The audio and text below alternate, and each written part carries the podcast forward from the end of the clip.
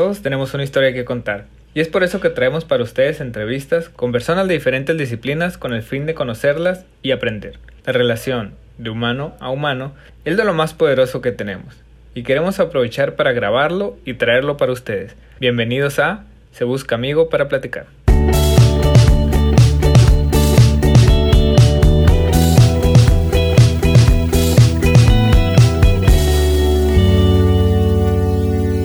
Bienvenidos amigos a otro episodio mal de Se Busca Amigo para Platicar. Y en esta ocasión pues estoy muy contento porque tenemos como invitado a Luis Astorga quien es podcaster al igual que, que yo. Y ahorita nos va a platicar ahí de, de, su podcast pero además es multifacético porque Luis también es vendedor aunque no quería hacerlo. Y ha vendido pues infinidad de cosas así lo, lo comenta él desde flores hasta equipos industriales, ha estado vendiendo en más de 12 países, tanto en iniciativa privada como en emprendimientos, pero también Luis es baterista, tiene, bueno, ha tocado en dos bandas, eh, espero pronunciarlas bien, es Owen Band y Avisal, ¿está bien Luis? Sí, correcto, correcto. Y también pues tiene un emprendimiento, ahí trabaja en Actlum, una empresa donde se encargan de, de ahorro de energía y bastante interesante ahorita también que nos cuente sobre ella. Y pues podcaster en Gente Chingona, un podcast con una temática bastante interesante y que está teniendo entrevistas con personas pues con historias bastante bastante padres, bastante increíbles, entonces también queremos que nos cuente su experiencia y qué es lo que ha aprendido con estas con estas entrevistas. Luis, eh, pues bienvenido, se busca conmigo para platicar. Muchas gracias por la invitación. Eh, te voy a ser honesto, me sorprendió un poquito que eh, me invitaras. De hecho, cuando me dijiste, a ver si luego yo te tengo en mi podcast, por ahí en un comment, pensé que ibas a iniciar un podcast, este, pero luego ya me di cuenta que ya tienes, creo que hasta más episodios que nosotros, entonces, este, te felicito, qué bueno. Eh, yo creo que esta industria va creciendo poco a poquito. Eh, en México, obviamente, es muy novedosa todavía, pero necesita de personas eh, como tú y como yo y como muchos amigos que tengo acá también que ya le están entrando al tema del podcasting, ¿no? Para crecer la industria, para que seamos más, para que haya más contenido. Entonces, pues nada, un honor estar aquí. Muchas gracias por invitarme. Así es, no, gracias a ti por, por aceptar la invitación. Y yo también siempre lo veo así, fíjate, le decía a, a Omar, que es el, el, productor de este podcast, le decía, es que tenemos que verlo como si fueran otras sucursales, ¿no? O sea, no son competencia, es como, yo siempre le pongo el ejemplo de, del McDonald's, le digo, es que eh, hay cuenta que el, el, original fue un McDonald's, y, pero franquicias de hamburguesas hay un montón, Burger King, Cali Burger, Carl Jr. y infinidad, ¿no? Entonces cada una tiene su estilo y cada una tiene su su manera de, de, vender y de hacer las cosas, su propia marca y todo lo, lo, que lo genera. Y al igual un podcaster, ¿no? Cada quien tiene su propia historia, su propia temática, aunque sean parecidas. Pero al final de cuentas, por ejemplo, tú estás en Tijuana, yo estoy en Hermosillo. Y cada uno cuenta historias de, de la región. Y aunque también nos enfocamos en, en, en personas, inclusive yo he tenido invitados eh, de otros países. Y pero al final de cuentas pues seguimos mostrando historias muy, muy locales, muy regionales que, que es importante dar a conocernos, sobre todo cuando vivimos en una región que a veces es conocida por, por otras situaciones que desgraciadamente hace poco se dio algo similar aquí por la región noroeste, ¿no? Que lo que pasó en Culiacán, pero que no nomás hay gente mala, pues hay gente chingona como, como lo tienes tú en tu podcast, ¿no? Sí, claro. De hecho, eh, alcancé a escuchar un episodio donde es una chilena, ¿no? Sí. Padrísimo. Pero eh, yo, para mí el mejor ejemplo, yo soy fanboy de Elon Musk, el creador de Tesla, ¿no? Y una de las cosas que él dice cuando lo cuestionan sobre la competencia, de si tiene miedo de que ya, no sé, BMW, eh, Toyota y que casi todas las marcas van a empezar a sacar sus carros eléctricos, auto, automóviles este, eléctricos, pues él siempre dice que al contrario, a él le emociona muchísimo que haya más jugadores en la industria, porque eso quiere decir que va a haber más adopción del, del, producto, más conocimiento del producto, genera buena competencia, este, crece el mercado, ¿no? Entonces, eh, es buenísimo que haya más podcasts eh, todos los días. Eh, desde el one man band, ¿no? El que lo hace uno todo solo o al que se asocia con un productor eh, o el que tiene un equipo de trabajo como el que eh, hicimos nosotros acá con, con, gente chingona. este, porque va generando más volumen, incluso pues va también levantando la barra y hace que la gente consuma el producto, ¿no? El podcast en México la verdad es que todavía se consume muy, muy poco. Este, pero poco a poquito la gente va a cambiar, va a saber de estar escuchando música o la radio en el, en el commute, ¿no? En, el traslado del hogar a su trabajo o, cuando sale de viaje, a estar escuchando un podcast, ¿no? Es muchísimo más enriquecedor a veces estar escuchando eh, de lo que sea que te guste, este, que estar escuchando la misma canción una y otra vez, ¿no? Así es, sí, eh, concuerdo contigo y, y, yo creo que a todos los que empezamos a escuchar podcast en algún momento vivimos como que esa transición bastante interesante y que al final de cuentas aporta, ¿no? Te aporta porque dependiendo, claro, de lo que escuches, pero de alguna u otra manera estás aprendiendo, de, de, ventas, por ejemplo, los que tenemos en común ahí a Gerardo Rodríguez de Calle Tibet. Entonces, si estamos escuchando un podcast de ventas, pues de repente en el camino al trabajo, pues escuchas el podcast de ventas en lugar de ir escuchando alguna canción. Y ya cuando vas a la fiesta, pues a lo mejor ahí sí ya no pones un podcast, pero pones la música y ahí vas alternando de una manera interesante, ¿no? Claro. Oye Luis, este, te, te comento, en este podcast nosotros entrevistamos personas para conocer sus historias, pero sobre todo para aprender de ellas, queremos inspirar a otros. Entonces queremos saber a ti Luis, ¿qué es lo que te motiva el día de hoy?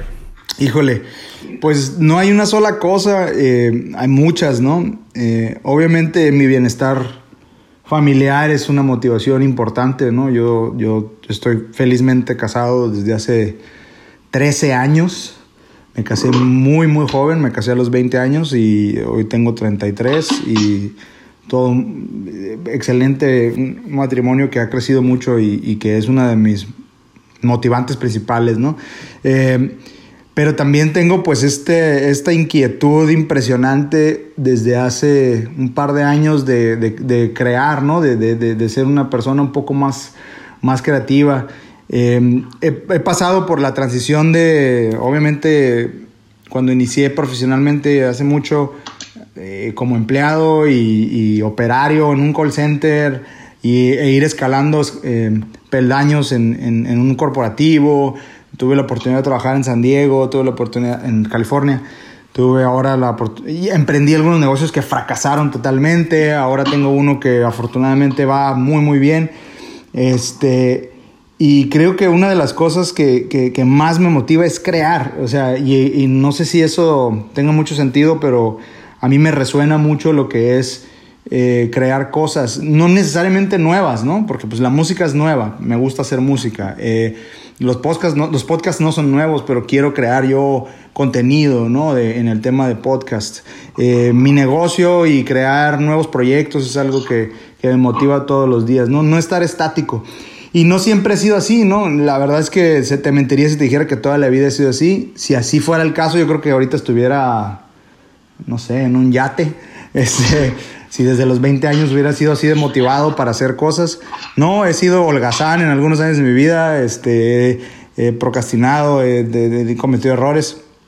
He perdido mucho tiempo en Netflix también, este, pero eh, desde hace, te puedo decir que desde hace, yo creo, por lo menos unos 5 o 6 años, algo, algo prendió en mi chip, por decirlo así, este, donde empecé a acelerar todo lo que estaba haciendo, ¿no? Y a meterle 10 veces más esfuerzo a todo lo que hago. De, y, y, en ese momento, pues a lo mejor el tema laboral era lo más eh, lógico para estarle invirtiendo más, ¿no? Y crecer más y aprender y ver cómo, cómo sacarle provecho. Yo mi negocio actual lo saqué debido al conocimiento adquirido en otro, en un trabajo, ¿no? Este, pero cuando se me prendió el chip, te digo, fue ver maneras de cómo yo hacerlo por mí mismo. Eh, y ahora estoy en este espiral de cosas, de demasiadas cosas que hacer, ¿no? Este, y mi esposa siempre me dice que no me estoy quieto. Este, pero mi, motivante principal es estar creando constantemente cosas nuevas y a veces hasta me, me estresa un poquito que sé que puedo hacer más y no lo hago. Este, pero estoy en un proceso donde, donde trato de aprovechar mi tiempo al máximo eh, con cosas provechosas y cosas que me satisfacen a mí primero y después, si alguien más lo encuentra eh, de valor, pues qué bueno, ¿no? Pero siempre pensando en, en, en, crear esta satisfacción personal, ¿no? Va, pues qué, qué interesante y, y, qué padre como lo comentas, ¿no? Estar creando cosas creo que, que, es una buena manera de no caer en una zona de confort, ¿no? De estar siempre buscando nuevos retos y nuevas maneras de, de hacer cosas y como dices tú, a veces pudiera sonar egoísta, pero yo creo que es muy importante siempre satisfacer primero a ti porque si no estás contento contigo mismo pues no vas a poder estar con, con, los demás, ¿no? Entonces se me hace bastante interesante. Y tienes varias actividades u ocupaciones, como lo comentas, porque siempre estás creando cosas, estás en, eres músico, también pues tienes tu emprendimiento, tienes el podcast. ¿Te consideras productivo? Eh, podría decir que sí, pero más bien me considero que puedo producir más. ¿No? Este, yo creo que sí soy productivo hasta cierto punto, pero a veces reflexiono un poco y, y, y, vuelvo al ejemplo, ¿no? Eh, y pienso, puta, ¿cuántas horas de Netflix le puse esta semana, ¿no? Que pude haber estado haciendo algo mejor. Este, y a veces es hasta medio enfermizo, ¿eh? Porque digo, hay que relajarse también, hay que pasarla bien. Yo no critico para nada a la gente que, que se avienta una serie en un día. Yo lo hago, o sea, la realidad es que yo también lo hago.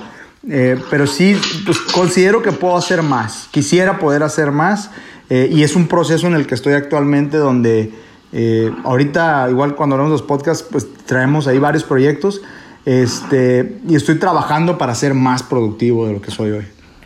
Oye, ¿cómo le haces para organizar tus, tus tiempos? Con para, digo, ya me comentas que a veces, y, también me pasa a mí, yo creo que la mayoría nos pasa, ¿no? De repente tenemos algo que hacer, pero está muy buena la serie y mejor vemos otro capítulo o algo por el estilo.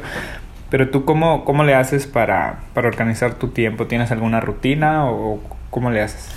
Eh mi mejor amigo es mi calendario de Google, si te soy honesto. Eh, yo ahí trato de poner todo, o sea, sí. Y de todas maneras se me olvidan las cosas. Yo tengo algo que soy un poco olvidadizo.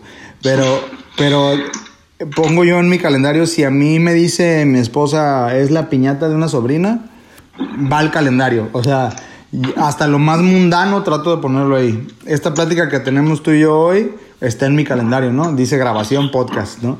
Este, y si tengo una reunión, obviamente, de trabajo, ahí está. Si tengo grabación, si tengo algún ensayo, también lo pongo ahí. Si, o sea, trato de que mi calendario sea mi mejor amigo. Eso lo aprendí de un ex jefe, que veía yo que hasta él, o sea, compartíamos los calendarios en el equipo de trabajo. Y hasta yo podía saber cuando el canijo estaba en el gimnasio, ¿no? Este, y era una manera que se me hizo muy buena de estarme organizando. Quisiera, hay, hay un hábito que todos los coaches, ¿no? O en muchos libros está, o incluso hace poquito que fui a una conferencia, Brian Tracy lo decía también, ¿no? Eh, uno de los hábitos más importantes es planear tu día un día antes, este, por la noche.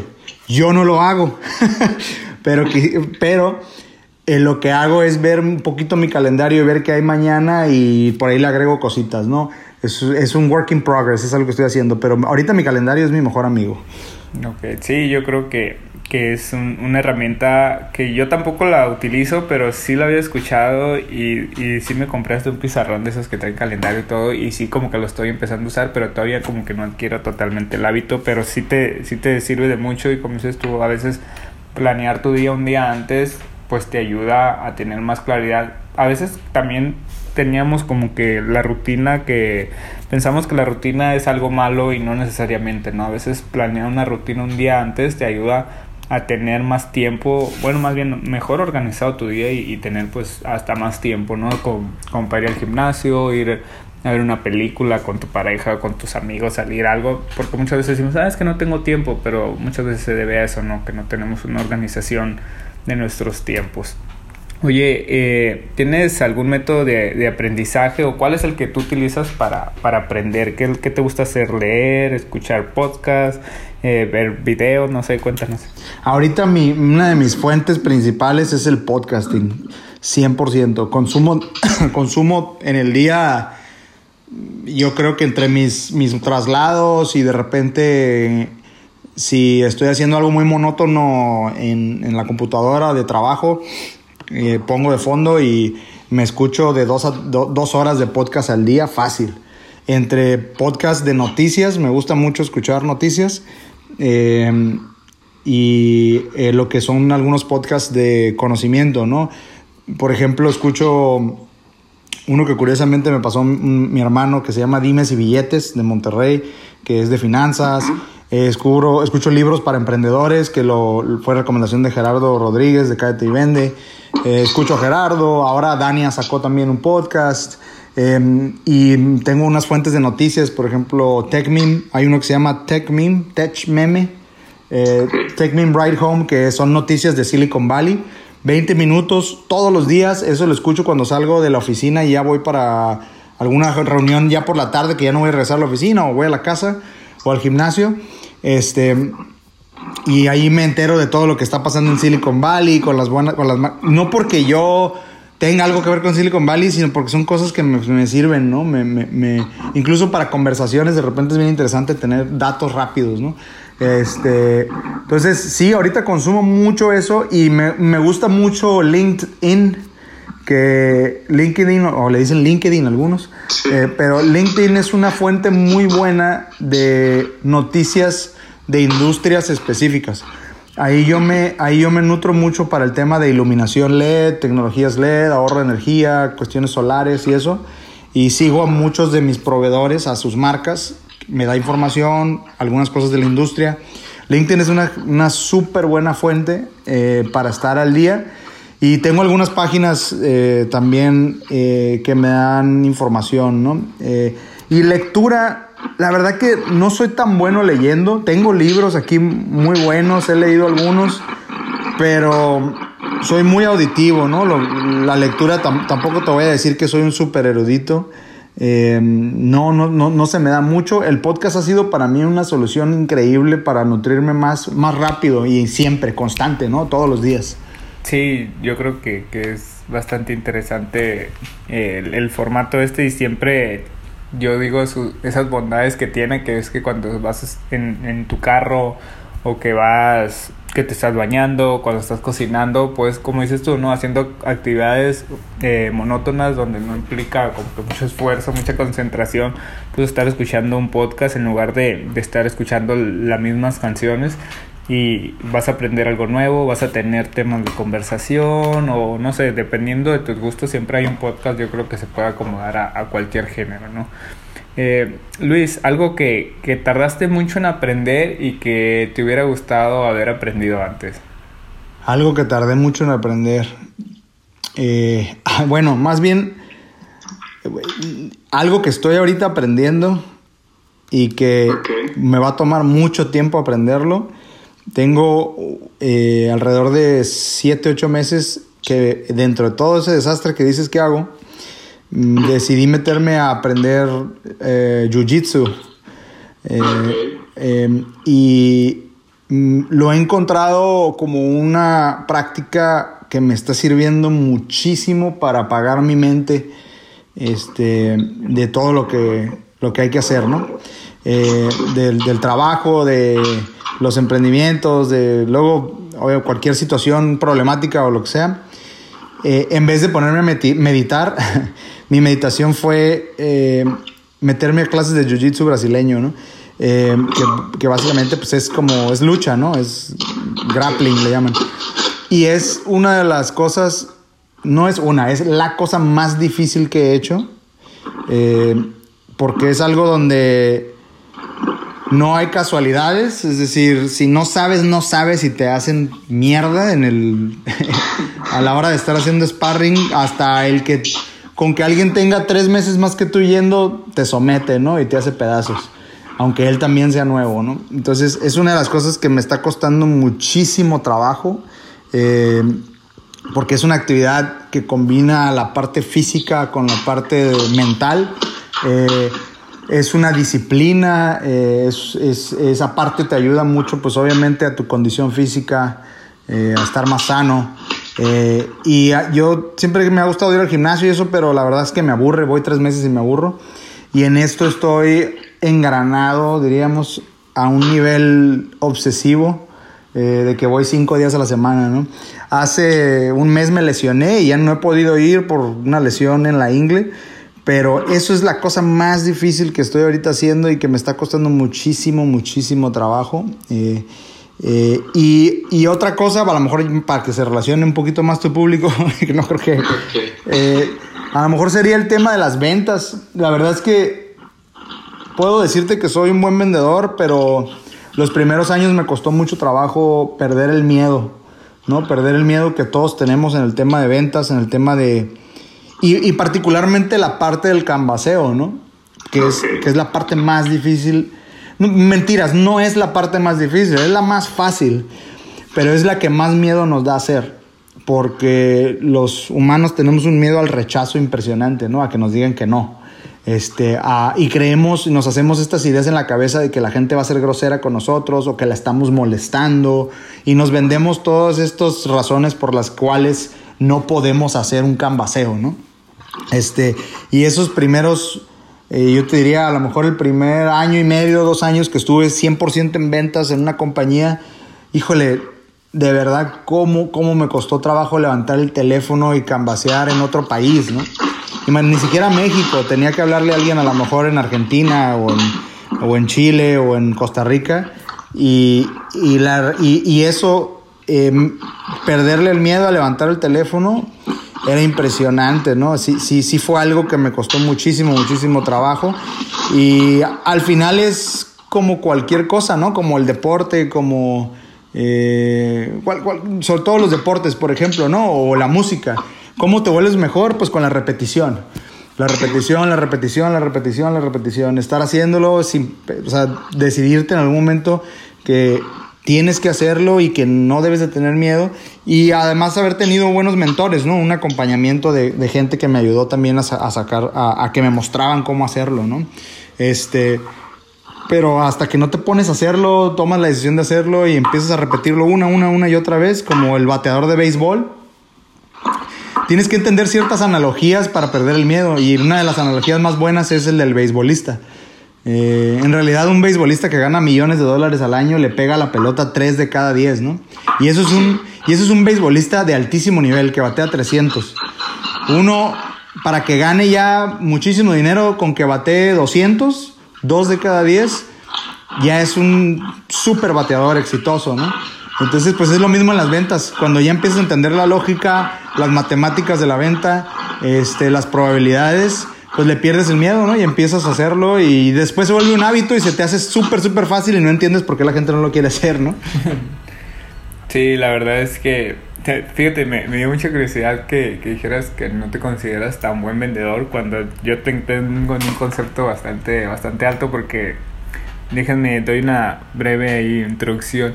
Eh, yo conocí a Luis Astorga, bueno, aunque él no me conocía, pero yo lo conocí cuando lo entrevistó Gerardo Rodríguez en el podcast de Cayeti Vende. Es un podcast que yo lo sigo porque el productor, alias el Cheche, mejor conocido ahí en, ese podcast, es uno de mis mejores amigos de la preparatoria. Entonces empecé a seguirlo y, en el episodio 49 de, de, de Cállate y Vende, eh, Luis Astorga fue el invitado. Y la verdad es que, desde, y, no es mentira, eh, se lo puedes preguntar ahí al Cheche yo siempre le he dicho que, que, es uno de mis episodios favoritos. Y justo ayer dije, bueno, mañana voy a hablar con Luis. Dije, ya es uno de mis episodios favoritos, voy a volverlo a escuchar. Y, y me di cuenta que además de que tienes unos tips, si ustedes tienen algún negocio o quieren emprender o simplemente por curiosidad, métanse a escucharlo porque van a, van a aprender de ventas y no necesariamente tienes que tener un negocio, ser vendedor para, para saber de ventas, ¿no? Y ahí lo platican, así que también les vamos a dejar el link al, episodio en las notas. Y, y, yo fíjate Luis que, que me di cuenta que me gustó mucho tu episodio, además de, de todo el contenido que, que dijiste y que ofreces, me di cuenta que, que, eres bien auténtico, al menos ahí te, hasta decía Gerardo y se reía, decía, oh, nunca había tenido un invitado que, que, dijera más groserías que yo, pero es que se dio como que una plática bien, bien de, de amigos o de compas, como decimos por acá, ¿no? Entonces, aparte que ya se conocían ustedes, entonces fue como que algo más natural, más real, y, y eso hizo como que una conexión bien, bien chila ahí con, con, ustedes y se pusieran a platicar del tema de ventas de una manera bastante interesante, ¿no? Entonces, qué, qué padre que, que, se puedan tener pláticas así y esa es la finalidad también, de hecho, de este podcast y, y veo que tú también lo haces con tus invitados, ¿no? Entonces, creo que está padre ahí lo, lo que nos comentas. Oye Luis, ¿hay, hay algo que, que, te gustaría desaprender? Decir tantas groserías. Porque a veces, a veces como que rompe, es el rompehielo, ¿no? Sí, no, y, y yo lo uso a veces ya cuando hay algo de confianza, ¿no? Y si se presta, yo lo uso hasta con mis clientes, o sea, yo me pendejeo con mis clientes a veces y, y echamos madres nunca insultando a los clientes. O sea, una, una cosa es que tú te lleves con un cliente y que dentro de la conversación echas dos, tres acá maldiciones, ¿no? Este, pero otra cosa es insultar al cliente, ¿no? Hay una línea muy, muy delgada ahí que tenemos que aprender a, a, a, a definir. Eh, pero definitivamente eh, nunca, yo, o sea, sí, yo, por ejemplo, cuando voy empezando un proyecto, conociendo clientes, obviamente no digo sandeces, ¿no? Pero este, eh, sí he tratado de ir desaprendiendo un poquito eso. Pero bueno, eso es algo chiquito, ¿no? Que, he ido trabajando. Eh, y, lo que estoy desaprendiendo ahorita, que, lo comentaba un poco al principio, es, es, es no perder el tiempo en cosas eh, banales que no me van a generar ningún tipo de valor, ¿no? Eso es algo que la verdad es que es una epidemia eh, mundial eh, el acceso a el contenido basura, ¿no? y no tiene nada de malo ver el video de, de Fail Blog, ¿no? Y reírte un rato de un blooper o lo que sea. Es excelente, no hay problema. Ve y mira todos los videos que tú quieras de ñam ñam y todos los videos que tú quieras de Alex Fernández. El podcast de Alex Fernández, por ejemplo, me fascina. se me hace un cuate súper talentoso que, que, que, está, que está revolucionando el mundo de la comedia con su podcast.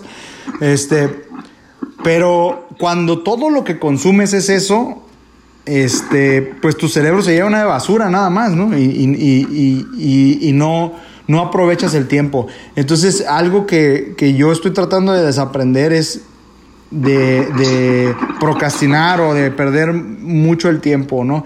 Porque sí he llegado a puntos donde de repente todo lo que eh, llegué a consumir era cero valor, ¿no?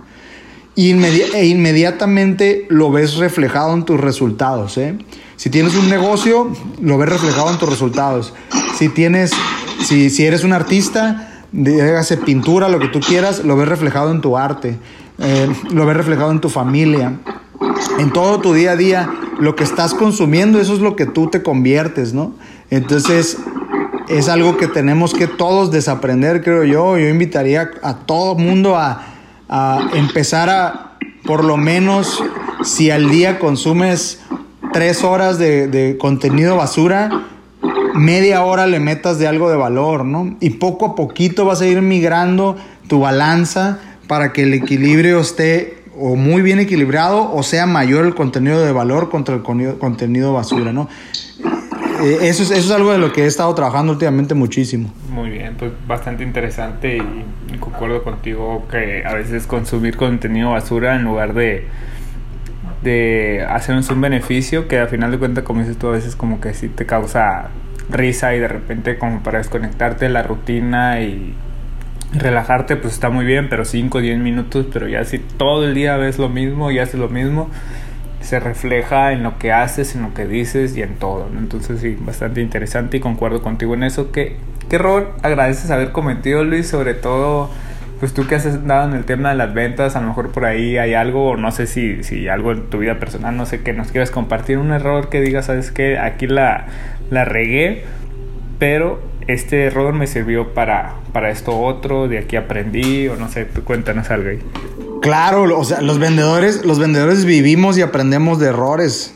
O sea, todos los vendedores la cagamos en algún punto y feo. Todos, todos. Y el que te diga que no, te está mintiendo.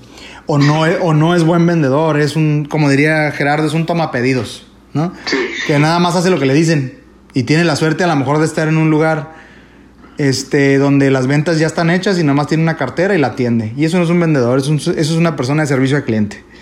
Eh, uno, varios, o sea, pero ha habido algunos y que me han servido mucho donde la he regado absolutamente en, a lo mejor en, en, en el tema de...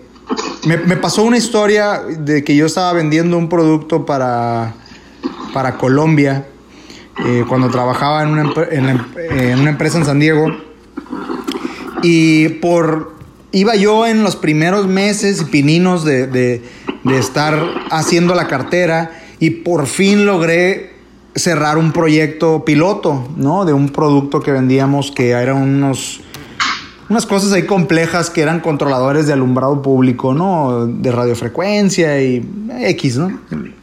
El caso es que logramos cerrar el piloto, yo estaba emocionadísimo y por la emoción y por la calentura de vender algo también y de yo poder, el vendedor cuando, cuando va empezando a veces se frustra y quiere tener un triunfo, ¿no? Quiere, quiere, quiere vender algo, cabrón, para, para, también sentirse justificado dentro de la empresa y que no le están pagando nomás por estar sentado ahí, ¿no? Por, o por, por hacerse güey. El caso es que vendí este proyecto, no me fijé bien en los requisitos de importación, cabrón. Y la fábrica que producía nuestro producto estaba en Inglaterra y yo estaba en Estados Unidos y mi cliente en Colombia. Entonces ya te imaginas la triangulación internacional ahí descomunal, ¿no? El caso es que vendemos el proyecto, le pido a mi cliente pago, este, nos paga y yo súper bien, mandamos a producir el producto, lo producimos en tiempo récord eh, y bien, todo bien hasta ahí, logística, sí, yo lo envío, no te preocupes. Y en mi inexperiencia no revisé los temas de requisitos de importación, no revisé cuánto iba a costar el flete. Yo nada más dije, sí, yo te lo incluyo, no importa. No me fijé este, nada de esos detalles que son no de vendedor, son necesariamente, son detalles logísticos de operación que nunca pensé en ellos. Entonces, pues obviamente mandamos el producto, tarda una semana en llegar por avión. Llega y me, me, habla mi cliente y obviamente me dice, oye, ¿qué crees? Pues que no pasa la aduana. Y yo, ¿cómo crees que no pasa la aduana? No pasa la aduana. Que porque ocupamos un certificado de no sé qué, no sé qué. No te preocupes, le digo, estoy seguro que lo tenemos, somos una empresa internacional. Marco a la fábrica y obviamente me dicen, ¿de qué estás hablando? No conocemos ese certificado, estás loco este, y yo, no, a ver, espérate, pero ¿qué tenemos? No, tenemos un certificado europeo, con ese lo armamos. Lo mando y obviamente los colombianos me dicen que estoy, pero si bien güey, este, eso es para Europa, no es para Colombia. Y las aduanas son muy celosas, ¿no? Es decir, siempre te dicen, eh, tu certificado es bueno donde tú, allá en Estados Unidos, pero aquí no es Estados Unidos, aquí es Colombia o aquí es México. Y aquí se ocupa X, Y o Z. Pues el producto no pasó, este, se quedó varado en aduana, perdimos como 8 mil dólares, este, que no es una cantidad muy fuerte, pero yo estaba que me moría, ¿no? Este, porque era mi primer venta y la cagué, ¿no? Entonces, este, ¿qué pasa? El producto se tuvo que regresar, le tuvimos que regresar el dinero al cliente, quedamos mal, eh, ya te imaginarás las ramificaciones, ¿no? El piloto no sirvió para nada, no se pudo hacer, perdimos el negocio, bla, bla, bla. Entonces, es una, eh, ahí aprendí que, bueno, como vendedor tenemos una responsabilidad no nada más de vender el producto, sino de asegurarnos que podemos entregar ese producto. Y hay muchos vendedores que solo venden por vender, ¿no? Y, y por la transacción, pero en realidad es responsabilidad absoluta. Pues a lo mejor el vendedor no tiene que sacar el certificado, pero se tiene que asegurar de que lo tengas. El vendedor tiene que asegurarse que el país a donde va a estar vendiendo el producto pueda pasar, que los requisitos, que los requerimientos de pago se, se están cumpliendo. O sea, tiene una responsabilidad muy, muy grande. Y ahí aprendí a ser muchísimo más diligente a la hora de estar yo revisando proyectos, ¿no? A la hora de hay clientes que te dicen, tengo el dinero, te deposito ahorita, pero mándame el producto. Y tenemos que ser muy cuidadosos con esos proyectos porque siempre son los que nos truenan, ¿no? Eh, y, la calentura de, estar vendiendo, pues nos, nos ciega a veces, ¿no? Entonces fue una lección que afortunadamente no nos costó tanto dinero, pero sí me que dejó muy, muy mal parado. Y créeme que de ahí en adelante, cada cosa que hacemos, estoy tratando de revisar todos los todas las, posibilidades o todas las situaciones que pueden surgir de yo tomar un negocio en particular, ¿no? Y no fue la última vez, y no fue la única vez que me pasó, me llegó a pasar a lo mejor unas dos o tres veces más, no en esa magnitud, pero pues es algo de lo que más enseñanza me ha dejado. Perfecto, no, pues bastante interesante creo que, que a muchos vendedores les habrá pasado algo similar y para los que van empezando algún proyecto, pues escuchen bien este consejo porque se van a evitar muchos dolores de cabeza, ¿no? Uh, Luis, em, ¿qué consejos podrías darle a todas aquellas personas que quieren aspirarse en el mismo ámbito que tú? Por ejemplo, que quieren ser vendedores, que quieren empezar un emprendimiento o que van a entrar a trabajar como vendedores a alguna empresa. Ahorita ya nos comentabas algunos, por ejemplo, con este, con este error que te pasó, pues ahí nos diste algunos tips. Pero en general, ¿qué, qué le puedes recomendar a, a estas personas?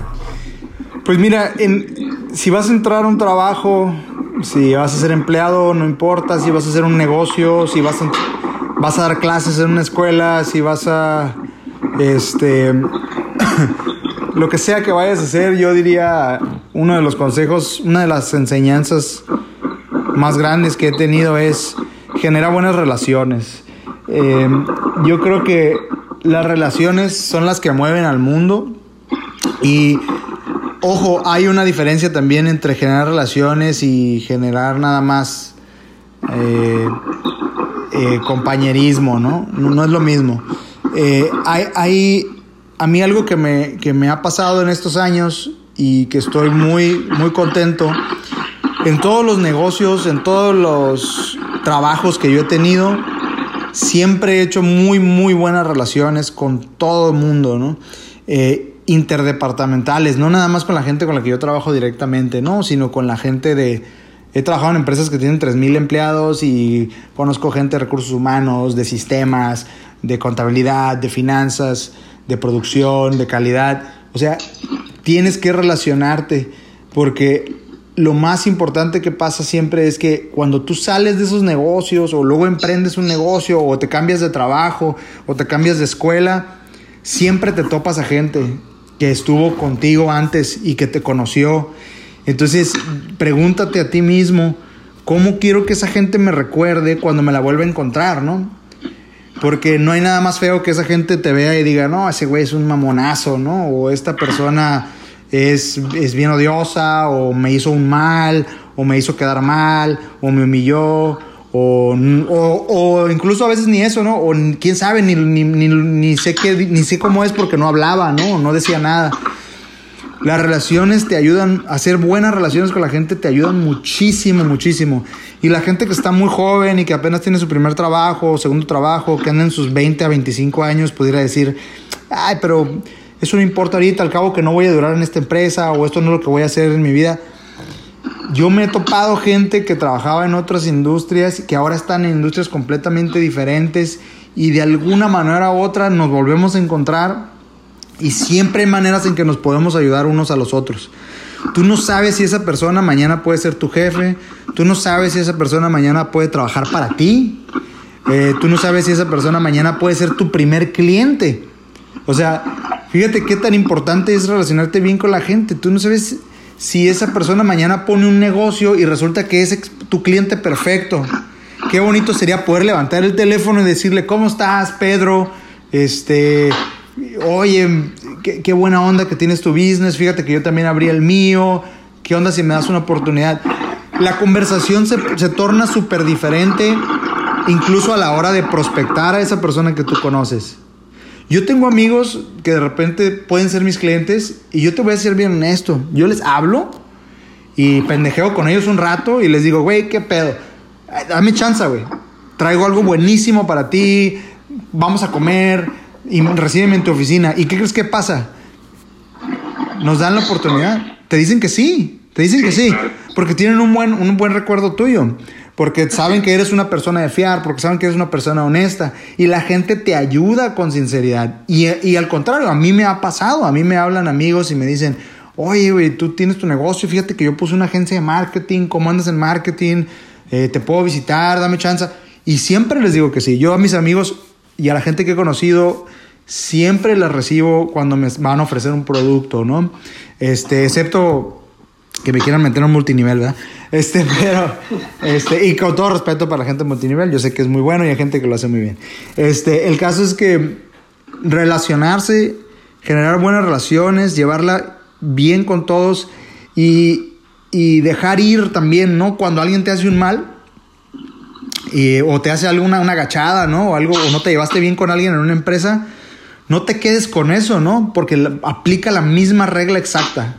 Tú no sabes si esa persona mañana puede ser un cliente potencial, tú no sabes si esa persona mañana puede ser tu socio que tanto necesitabas para un negocio, o, tú puedes eh, ser eh, cliente de ellos, ¿no?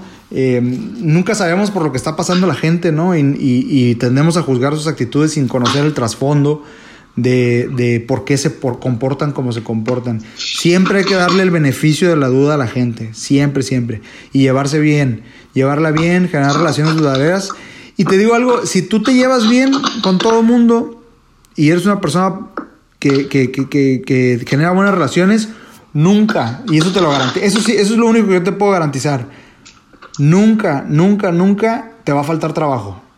Nunca, nunca. Yo te puedo decir con muchísima confianza, con un 99.99% de confianza, que si el día de mañana yo cerrara mi negocio, puedo levantar el teléfono y en menos de una semana tener trabajo. ¿Por qué? Porque conozco gente que gustosamente me darían una oportunidad en un tiempo difícil. De igual manera yo le daría oportunidad a personas, ¿no? Eso, eso es para mí la enseñanza más grande que yo tengo y es una es una, es una bandera con la que yo ando a donde quiera que vaya, ¿no? Excelente, Luis, pues qué, qué chingón, la verdad que este consejo bastante, bastante completo y creo que, que la mayoría van a estar de acuerdo contigo y de alguna u otra manera nos hemos metido a veces que hemos tenido conflictos con personas y nos volvemos a topar, a veces la situación es bastante incómoda porque pues a lo mejor la relación no se dio bien, no terminó bien, lo que sea. Y, qué, qué, bueno que hay personas que piensan como tú, de decir, sabes que yo me llevo bien con todos. Sabemos que no es, o sea, de alguna u otra manera hay personas que no les caemos bien y no los podemos obligar a que les caigamos bien, pero el tener una buena relación, eh, el no ofender, el, el, tener, digamos, la amabilidad, aunque a esa persona no le caigamos bien, decirle buenos días, lo que sea, ahora sí que las piedras están rodando y de alguna otra manera, como dices tú, a veces nos los vamos a topar en algún negocio o en alguna empresa, en la calle, donde sea, y nunca sabemos de quién vamos a necesitar ayuda, ¿no? Entonces cuando nosotros nos portamos bien con las demás personas, hacemos relaciones, pues prácticamente tenemos asegurado hasta como dices tú, ¿no? Si el día de mañana yo cierro mi negocio, se, se acaba mi, mi, negocio, si tengo buena relación con los demás, puedo encontrar trabajo, puedo, no sé, siempre hay una posibilidad de hacer algo interesante ahí con las personas, porque si te llevas bien con ellas, pues siempre va a haber oportunidades. Oye Luis, ¿cuáles fueron tus, tus miedos al empezar? Cuando empezaste como vendedor, ¿qué, ¿qué fue lo que más te dio miedo? No, pues obviamente todos le tenemos miedo al fracaso, ¿no? Este, la primera vez que tomé un, puesto como vendedor al 100%, o sea que mi actividad era nada más vender. Mi miedo principal obviamente era eh, cómo le voy a hacer, ¿no? O sea, yo, yo soy, yo siempre he sido bueno para las relaciones personales, es decir, generar relaciones, la atención al cliente. Yo fui ejecutivo comercial y yo ya tenía asignados clientes que operaban en un, en un call center y pues yo era muy bueno para hacer esas relaciones con los clientes y para operar y todo eso, pero vender así al 100%, la primera vez que tuve esa oportunidad, que fue por necesidad, no fue porque yo quisiera, eh, era, voy a fracasar, o sea, no voy a vender ni madres, o sea, voy a, ¿cómo voy a, cómo voy a prospectar? ¿Cuánto me voy a tardar? Eh, ¿Cuánto tiempo me van a tolerar aquí mi periodo de gracia, no? Yo recuerdo que decía, ¿qué pasa si pasan seis meses y no he vendido nada. Me van a correr, ¿no? ¿Qué pasa si no vendo la cuota? Porque aparte es el impacto más grande cuando vas entrando a ventas es que te dicen, este es tu número mensual, ¿no? Y puta, estás como en la madre. Todos los días el, el reloj sigue su marcha y estás al principio con una frustración increíble de voy al 10% voy al 15, voy al 50, voy al 80, o ya, es ya estoy en la última semana y voy al 40. esa presión constante que tienen los vendedores de estar cumpliendo ese número mes a mes te da un pavor increíble, ¿no? Y sobre todo al principio, cuando vas empezando, hasta que no descubres una metodología, te haces disciplinado y le chingas, porque la realidad es que nada de esto sirve si no le chingas, si no te pones a pegarte una madriza todos los días, este, se te van quitando los miedos porque te vas dando cuenta, oye, pues esto es un proceso, esto es un proceso. Y a donde quiera que te vayas a vender, así vendas bicicletas o maquinaria especializada o, o vendas este, productos, servicios, las ventas son iguales en todos lados. Lo que cambia son los ciclos, ¿no? Es decir, dependiendo del producto, tu ciclo de ventas es más grande o más chico. Pero las ventas B2B o B2C son iguales en donde quiera. Y, eh, y, Facebook, Instagram y Google Ads han cambiado el juego para todos y lo han puesto al mismo nivel, ¿no? Este, pero sí, o sea, eh, mi miedo era no cumplir la meta, mi miedo era no, no, no estar ahí en seis meses porque no la, no la logré y que se me fuera, se me considerara a mí pues un fracaso. Uno, uno tiene mucho miedo de ser juzgado, ¿no? Y, y, ese, eh, tener en mi currículum a lo mejor esa manchita negra que dijera, pues sí, fue vendedor seis meses, pero fracasé. Este, esos eran los miedos más canijos que tenía yo arraigados cuando recién empecé, ¿no? Perfecto. Sí, pues creo que coincido contigo. También empecé mi primer trabajo formal fue como, como vendedor también en una tienda de, de souvenirs allá en Mazatlán, una tienda de de, de, una ranita muy famosa, entonces, y hasta me daba miedo porque llegaban de repente extranjeros y mi inglés no era tan bueno, pero pues me sirvió, ¿no? Fuimos aprendiendo ahí del rechazo, fuimos practicando el inglés, entonces ahí me, me, hiciste recordar ahí los viejos tiempos con las, con las metas. Uno de mis sueños guajiros cuando ya esté más ruco es irme a vivir a una playa y venderle a los gringos pendejadas así de... de souvenirs. Souvenirs o tours o cosas de esas. Ah, y les encanta. Les encanta. Aparte, tengo, tengo un inglés muy bueno y este... No lo estoy presumiendo, nomás digo. Este... Porque yo trabajé muchos años en call centers, entonces mi inglés es conversacional, fluido y coloquial, ¿no? Sé manejar muchos cosas de lingo gringo, ¿no? Este, y siempre, y cuando voy, cuando he ido, no sé, a, a, Vallarta o a Cancún y voy a un tour y escucho a la gente que vende a los gringos, siempre digo, puta, yo podría hacer eso. yo, yo lo haría muy bien, estaría en la playita, siempre andaría de shorts y chanclas y creo que pudiera hacer buena lana, ¿no? Ese es como mi, mi sueño de retiro. Perfecto, sí, yo creo que Sería interesante. Ah, de hecho, así lo hacen ellos, ¿no? por ejemplo, ahí en Mazatlán, en tiempo de frío, se van muchos a, a vivir en, el invierno, que sobre todo canadienses, ¿no? Que ahora estas fechas que hace mucho frío por allá, se van y, viven en el, Prácticamente para ellos es verano, porque ni siquiera hace, hace frío en Mazatlán, entonces están bien a gusto, andan en bikini ahí en pleno diciembre. A gusto. Oye, Luis, ahora platícanos, ahora sí, del podcast de Gente Chingona. ¿Cómo nace este proyecto? Pues mira, Gente Chingona nace obviamente de la inspiración de estar eh, escuchando a Gerardo. Yo, el, el, el, podcast de Gerardo desde el día uno ha sido algo que he seguido porque conozco a Gerardo y de hecho él y yo trabajamos juntos un tiempo. Eh, y aparte que soy bien fan de, de, Joe Rogan, este, del podcast de Joe Rogan, que es el podcast más grande a nivel mundial. O sea, no hay nadie, más, no hay nadie que le gane a Joe Rogan. Este, y, y Joe Rogan lo hace diario diario. Ya tiene más de 1300 capítulos, creo, algo así. O sea, es, algo impresionante. Y aprendes mucho de Joe Rogan. Hay hasta memes de porque hay gente que ya ni va a la universidad, nomás escuchan a Joe Rogan. Este.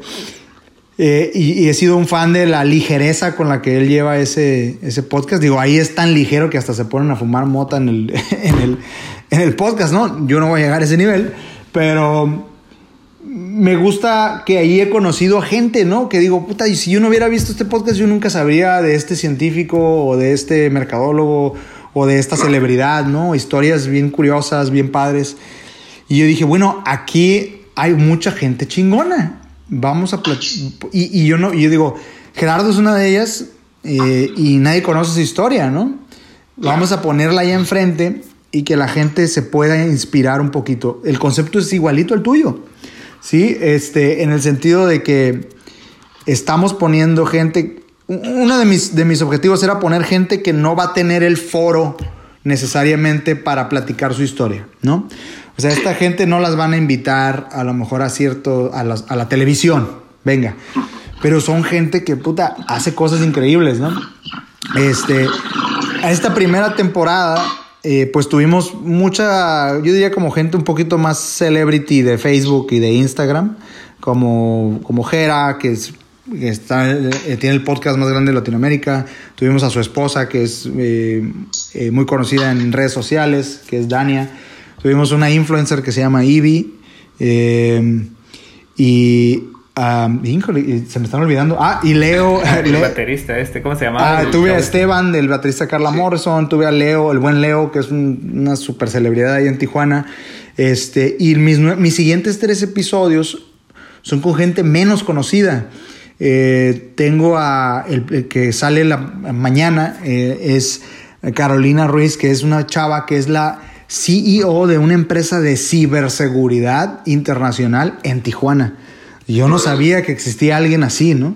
Resultó que es hermana de un amigo mío, me la presentaron y dije, vente, está increíble, tiene una historia increíble.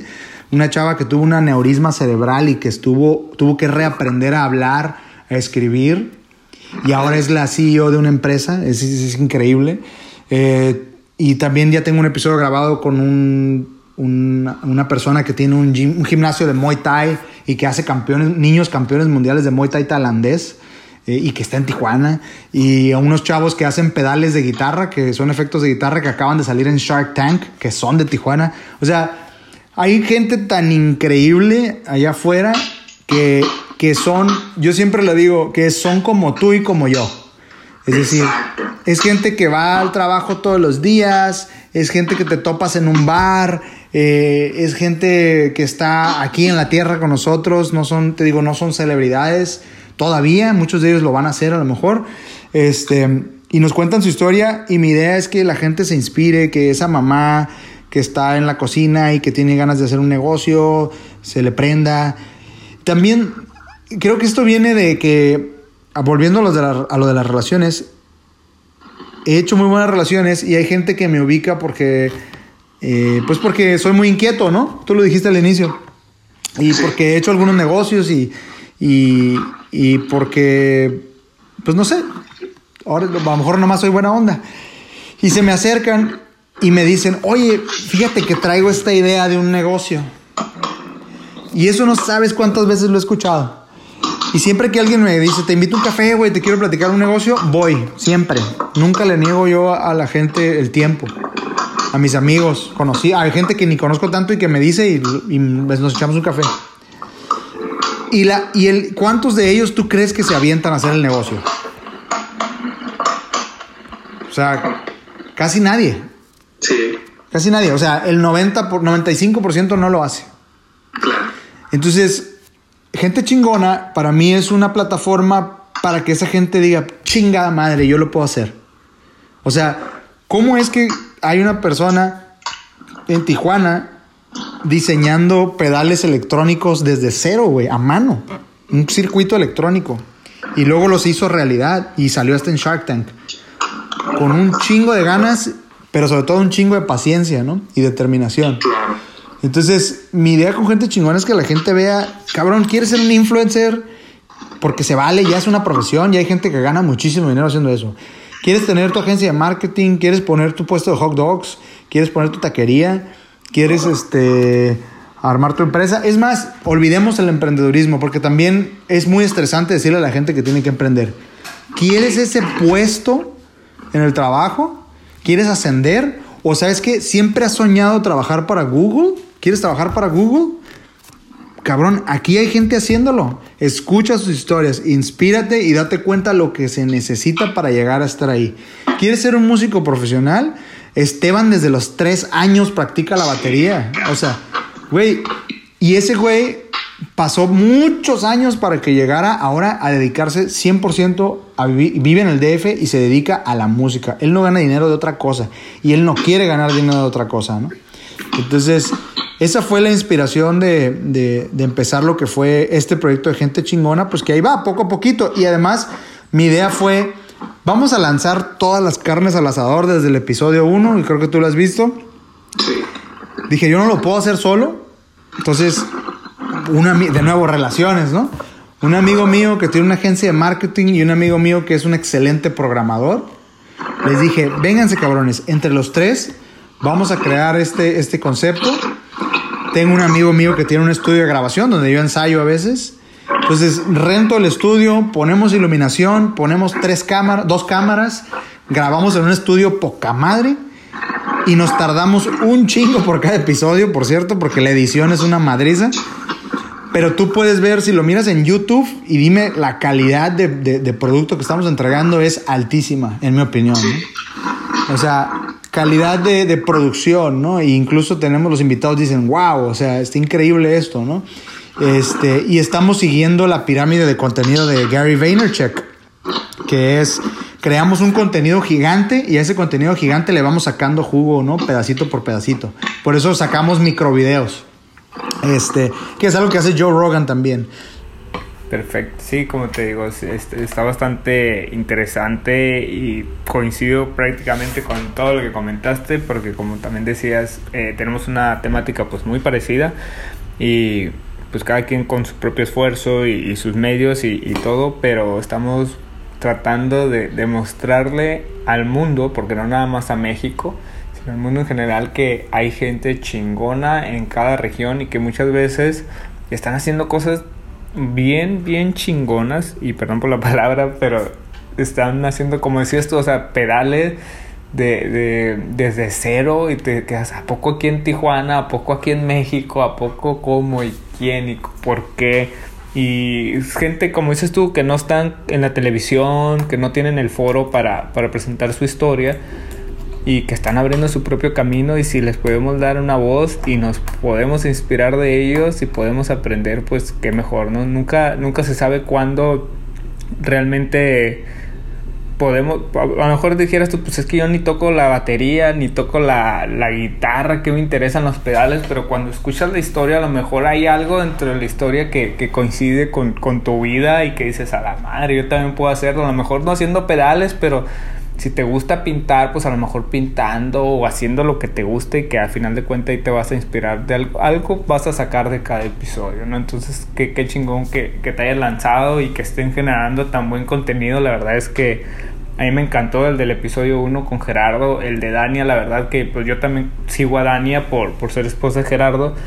Y no me imaginé que tuviera esta historia, ¿eh? que tú se la sacaste ahora sí que como como limón de taquería le exprimiste toda ahí la, la, historia que tiene detrás y la madre, me quedé yo, me estremecí bastante ¿eh? porque yo creí que conocía su historia y el propósito que tenía y todo este rollo que trae y no, o sea, hay algo detrás más fuerte y, bien interesante y cómo empezaron la agencia y que tenían hasta Narnia, le llamaban porque estaban en la cochera ahí de su casa, entonces todo bien padre. Y, y la verdad es que te felicito y ojalá que, no, no digo que ojalá, estoy seguro que, que van a llegar a, a, tener muchos seguidores y que no creo que sea la finalidad precisamente tener seguidores, sino impactar en, en las personas, ¿no? Muchas gracias por, por lanzarte y por atreverte a, a, estar generando contenido de calidad, que es lo que también nos invita a hacer el, el Jera.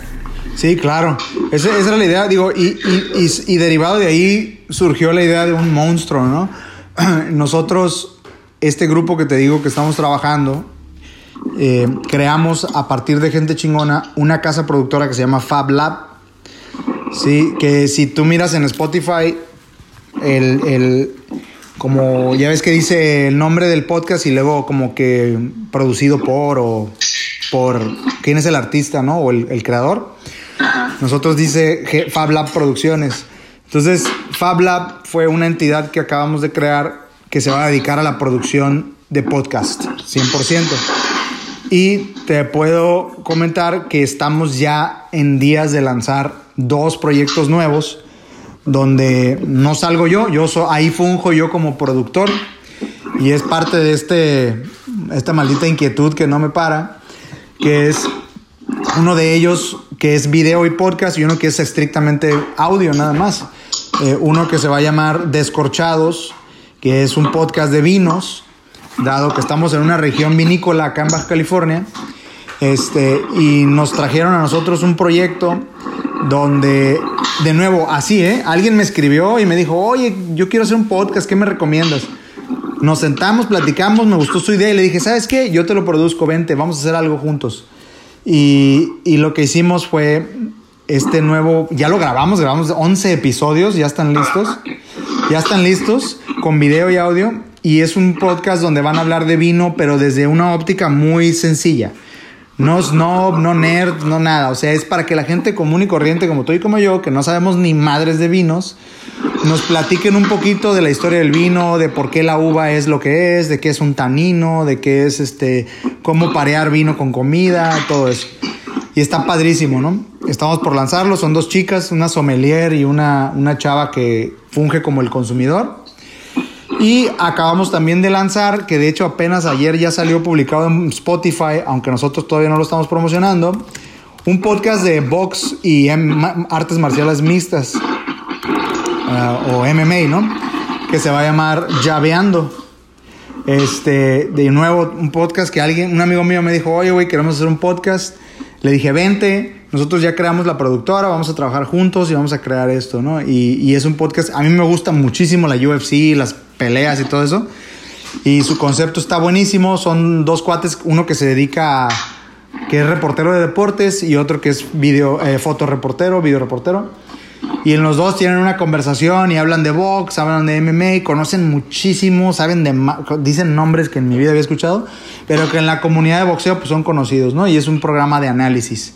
Y tenemos dos más, eh, uno de uno de mis socios de, los podcasts que va a ser de mercadotecnia, pero no de mercadotecnia digital, sino de mercadotecnia las bases de la mercadotecnia tradicionales, ¿no? Desde el FODA, todas estas cosas que nos enseñan en la escuela, porque el concepto es que, que no se olviden esos conceptos básicos que al, al, final son la base de todo lo que está pasando hoy. Y el último es uno donde estoy yo, eh, un proyecto yo que traigo que es en solitario, que se va a llamar, eh, que no lo he platicado con nadie, te lo platico a ti por primera vez, que se va a llamar Negocios en Pedazos. Eh, que es una analogía entre un negocio que está hecho pedazos o hablar de pedacitos de tips de negocios, ¿no? Este, se va a hablar de negocios en pedazos y voy a hablar de tips de negocios en general, no nada más de ventas, porque creo que hay mucha, está empezando a haber mucho contenido de ventas, pero un negocio no está constituido nada más por ventas. Está constituido por administración, por contabilidad, por finanzas, por recursos humanos, por operaciones, por calidad, por logística, almacenaje, todo lo que conlleva un negocio y voy a hablar de eso. Eh, y voy a hablarlo también desde dos ópticas, desde un dueño de negocio, desde un consumidor, desde un vendedor y algo bien importante, desde la óptica del comprador. A veces se nos olvida la óptica del comprador, el que está del frente del vendedor, ¿no? Yo como comprador, porque en mi negocio yo soy el comprador de la empresa, yo manejo a todos los proveedores, eh, ¿qué estoy es, ¿cómo es que tomo la decisión para comprarte a ti? Y en situaciones un poco más mundanas y menos metódicas, ¿no? Entonces traigo ese proyecto, es un podcast rápido de 15, 20 minutos, eh, espero yo dos veces a la semana y pues lanzarlo probablemente empezando el año que entra, ¿no? Y te digo, ese es el monstruito que estamos haciendo, esa casa productora, este, y esperamos que el año que entra estemos corriendo alrededor de 5 a 8 podcasts al mismo tiempo. Perfecto, pues qué chingón que, que sigan saliendo nuevos proyectos, proyectos interesantes que, que van a tener ahí bastante bastante audiencia creo yo porque pues para los que siguen el blog los que les gusta el vino y, y sobre todo ese que, que, comentas que tienes tú por ejemplo a mí que me apasionan los negocios seguramente y tengo por seguro que ahí voy a estar yo escuchándolo y qué padre no qué padre este proyecto que, que tienes de la productora eh, pues el podcast en general y, y muchas gracias Luis por, por haber estado acá con nosotros pero antes de que te vayas antes de terminar el episodio, queremos que nos digas cuál es la habilidad que tú consideras más importante que debería tener cualquier ser humano. La paciencia. ¿Por qué? La paciencia, y te lo digo sin titubear, porque la paciencia es todo. La paciencia la reflejas, sí, en los negocios, sí, lo reflejas en el estudio, en donde tú quieras. Pero incluso la paciencia juega un rol súper importante en las relaciones personales. eh, en las relaciones de pareja, por ejemplo, ¿no? Hay que tener mucha paciencia en todo. Y, y, y eso creo yo que es lo que hace que los negocios eh, perduren, hacen que las parejas perduren, hacen que las relaciones con los hijos sean buenas. Yo no tengo hijos todavía, pero tengo muchos sobrinos. Este, entonces, es, la paciencia es súper importante. Nosotros como humanos somos alta, nuestra naturaleza nos hace altamente impacientes. Queremos, y además, en la época en la que estamos, donde todo es tan rápido, el internet es tan rápido. O sea, yo no sé cómo viviríamos hoy si todavía los modems fueran de dial-up. Eh, ¿Te acuerdas de los modems de antes, no? De teléfono, del internet. O sea, no, hombre, habría este, destrucción total, ¿no? Porque ya no tenemos esa paciencia. Hay que tener paciencia, hay que llevar todo a su debido tiempo. Eh, es bien difícil poder em, ejercer ese, ese talento, yo le diría, esa, esa, esa, esa paciencia, ¿no? Porque eh, por la naturaleza y por la época en la que vivimos. Pero de veras, yo les digo a todos, hay que tener paciencia y entender que no todo va a funcionar, ¿no? No todo va a funcionar, los negocios van a tronar, las parejas van a tronar, los hijos no van a ser tan educados como quisiéramos, este, vamos a reprobar ese examen probablemente, pero siempre hay que tener, este, o sea, siempre hay que preguntarse a sí mismo, ok, mi negocio fracasó, ¿no? Pero tener la, la, la ¿cómo te diré? La, la tranquilidad de que hiciste todo lo que pudiste para poder llegar a esa meta o a ese resultado que tú tenías. Pero hay que entender que hay 5000 factores externos que tú no puedes controlar. Lo único que puedes controlar es tu accionar, ¿no? Lo que tú hiciste todos los días y en todo momento para lograr ese objetivo. Si puedes contestar sí a esa pregunta de hice todo lo que estaba en mi poder, pues te da un, chingo de tranquilidad y te motiva a dar el siguiente paso. Pero hay que ser pacientes, hay que ser pacientes. Un negocio nuevo no, no ve utilidad en los primeros años. Y si, tú, y si tú entras con esa mentalidad y ese conocimiento a sabiendas desde el inicio, no lo sufres. Simplemente no lo sufres. No lo sufres, es, porque sabes que es un proceso. Sabes que eventualmente, si estás haciendo lo que tienes que hacer y no estás haciendo güey, pues eventualmente va a llegar, ¿no? Va a llegar.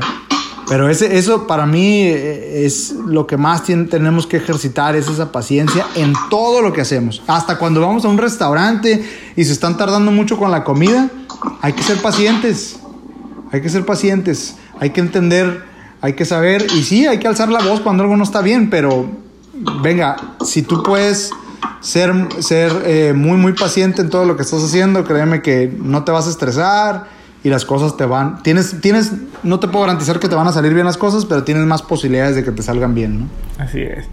Muy bien, Luis, pues muchas gracias otra vez por, por haber estado acá con nosotros y por favor compártenos tus redes sociales. Eh, ya nos contaste algunos proyectos, pero si tienes algunos otros en puerta, también por favor compártenos tus medios ahí donde te puedan contactar, donde te pueden buscar.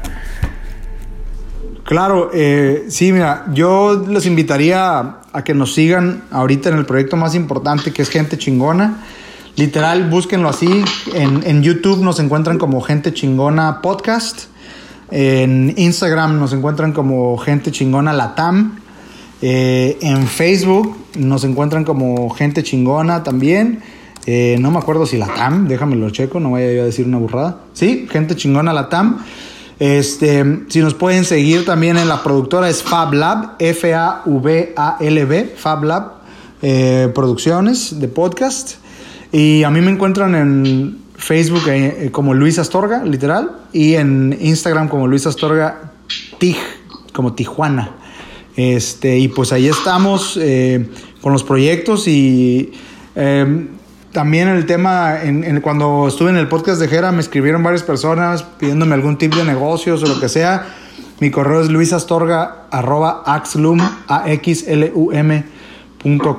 y cualquier cosa, alguien quiera platicar algo, ahí estoy a sus órdenes. Perfecto, Luis. Pues ahí vamos a poner las notas del episodio ahí todas las redes, eh, tu correo, tu contacto. También vamos a incluir el, episodio ahí con Gerardo Rodríguez para aquellos que les interese el tema de ventas, para que lo chequen ahí. Ahora sí que de mano de, de expertos.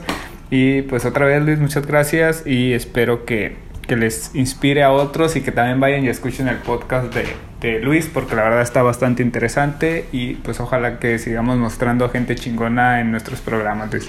No, pues muchas gracias a ti Gabriel por la invitación, te felicito también por aventarte este proyecto, ocupamos más gente como tú. Este, y pues ahí vamos a estar compartiendo cuando salga el episodio también en todas las redes de los podcasts que tenemos. Este, y nada, muchísimas gracias. Un saludo a todo tu público y eh, estamos en contacto. Gracias.